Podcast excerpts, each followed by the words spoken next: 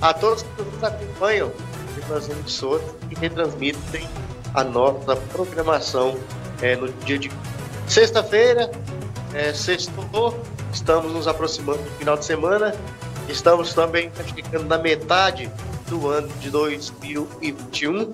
Significa que o ano de 2021 está quase chegando ao fim, está na metade, assim como 2022 já é para os políticos. Então, a classe política aí toda oriçada, mal, mal saindo da campanha é, eleitoral dos municípios, já adentrando aí na celeuma da política que se avizinha. Então, os ânimos continuam fervendo, é, na política nunca tem, nunca tem aquele momento de, de um momento de ficar zen, light. E comentário do dia de hoje nós vamos falar sobre a CPI da Covid, que foi protocolada na Assembleia Legislativa do Rio Grande do Norte, já dando aí o sinal das eleições 2022. Meu caro Alisson Fernandes, foi de hoje.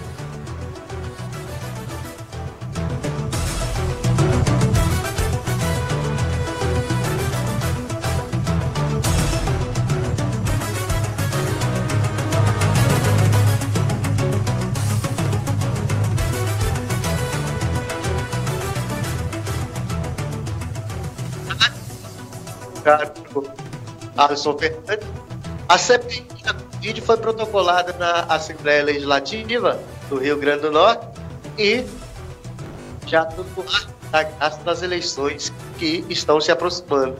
Dez deputados estaduais assinaram e protocolaram a de inquérito que vai investigar as supostas irregularidades dos contratos no período da pandemia do RN. A CPI, como todos sabem, para quem não sabe, é uma comissão temporária é, destinada a investigar fatos certos e determinados, que tem o seu fundamento no artigo 43 da Constituição Estadual. Assinaram a CPI, como eu falei já no dia de ontem, Gustavo Carvalho, do PSDB, José Dias, do PSDB, Kelps Lima, do Solidariedade, Cristiano Dantas, também do Solidariedade, Getúlio Rego, do DEM, Tomba Farias, do PSDB, Coronel Azevedo, do PSC, Subtenente Eliape, do Solidariedade, Nelta Queiroz, do MDB e Galeno Torquato, do PSD. De acordo aí com o regimento interno da Assembleia Legislativa aqui do Rio Grande do Norte, ao presidente cabe a análise inicial do requerimento para verificação aí dos requisitos. Né? Então, foi observado, a gente acompanhando tudo aqui, fazendo esclarecimento, fato certo e determinado, bem detalhado, referente a um acontecimento relevante para a vida pública, econômica e social, mas excluídos aí os fatos relacionados ao governo federal e aos municípios em situação de intervenção. Quantidade mínima de assinaturas, oito, basta um terço. O prazo certo e não superior a 120 dias. Então, quatro meses, essa CPI tem que finalizar os seus trabalhos.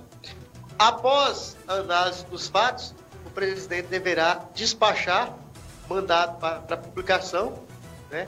se presente aí tiver os requisitos para tudo isso, ou devolvendo ao deputado autor do requerimento por não ter descrito fato relevante, certo ou determinado. Como bem falou o deputado Carlos Torquato, que está ávido por essa CPI, é, disse que tem nitroglicerina pura e tem muita coisa para explodir sobre o governo da professora Fátima Bezerra. Se aprovado, o requerimento vai para a mesa diretora que deve fixar a quantidade de membros. Os integrantes da CPI serão nomeados por resolução, ouvindo aí os líderes e suas indicações. O presidente da CPI, ele deve ser eleito, a quem vai caber a indicação do relator. Se o presidente for da maioria, deverá indicar o relator pela minoria e vice-versa. Nesse contexto, né, vocês que nos acompanham já tem é, as delimitações e as falácias e alinhamentos políticos baseados em tudo isso. Tem muito deputado que, aparece de quatro, quatro anos e esse é o momento de alguns ressurgirem. Acende a luz, por favor. É, por gesto aqui tá meio difícil de falar. O povo aqui não é bom de mímica não, meu caro Alisson. É. Então, é, é o momento de deputados, de parlamentares, meu caro João Andrade, aparecer. Então alguém vai pegar a carona dessa mídia que vai ter tudo isso. O que é que cabe ao governo da, da, da professora Fátima Bezerra?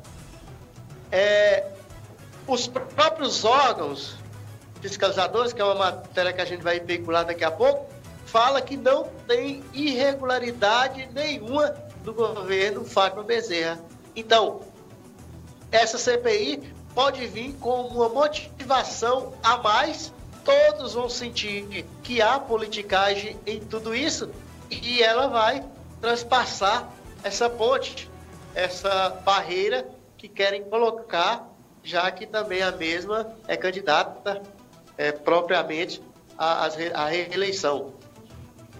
É, talvez com essa CPI, Fátima possa colocar, a professora Fátima Bezerra possa colocar uma pá de terra sobre os sonhos da oposição em conquistar um lugar na, na tão sonhada cadeira de chefia do Executivo Norte Rio Grandense. Né? Então, a, a, CPI, de qualquer forma, ela tem o seu, vai ter um desgaste e tal, só que ela tem as suas positividades.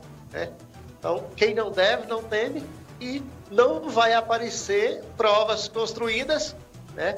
Porque a população e os deputados também não são bobos nesse sentido, né? E já em contrapartida em tudo isso, é, é o que vai acontecer muito nas nossas análises. O deputado estadual Vivaldo Costa, ele pediu o desligamento de bloco partidário por não concordar com a CPI da Covid do Rio Grande do Norte.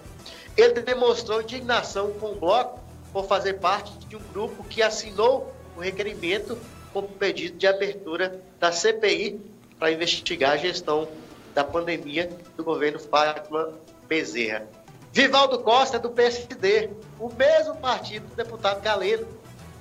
Ele solicitou na sessão de quinta-feira, ontem, é, no horário destinado aos deputados, o desligamento do bloco partidário, que é formado pelo PSD, PSC e pelo DEM, do qual faz parte, além de Vival, o bloco é formado pelos deputados Coronel Azevedo, que é o presidente do PSC, Galino Torquato, do PSD, e Getúlio Rego, do DEM. Né?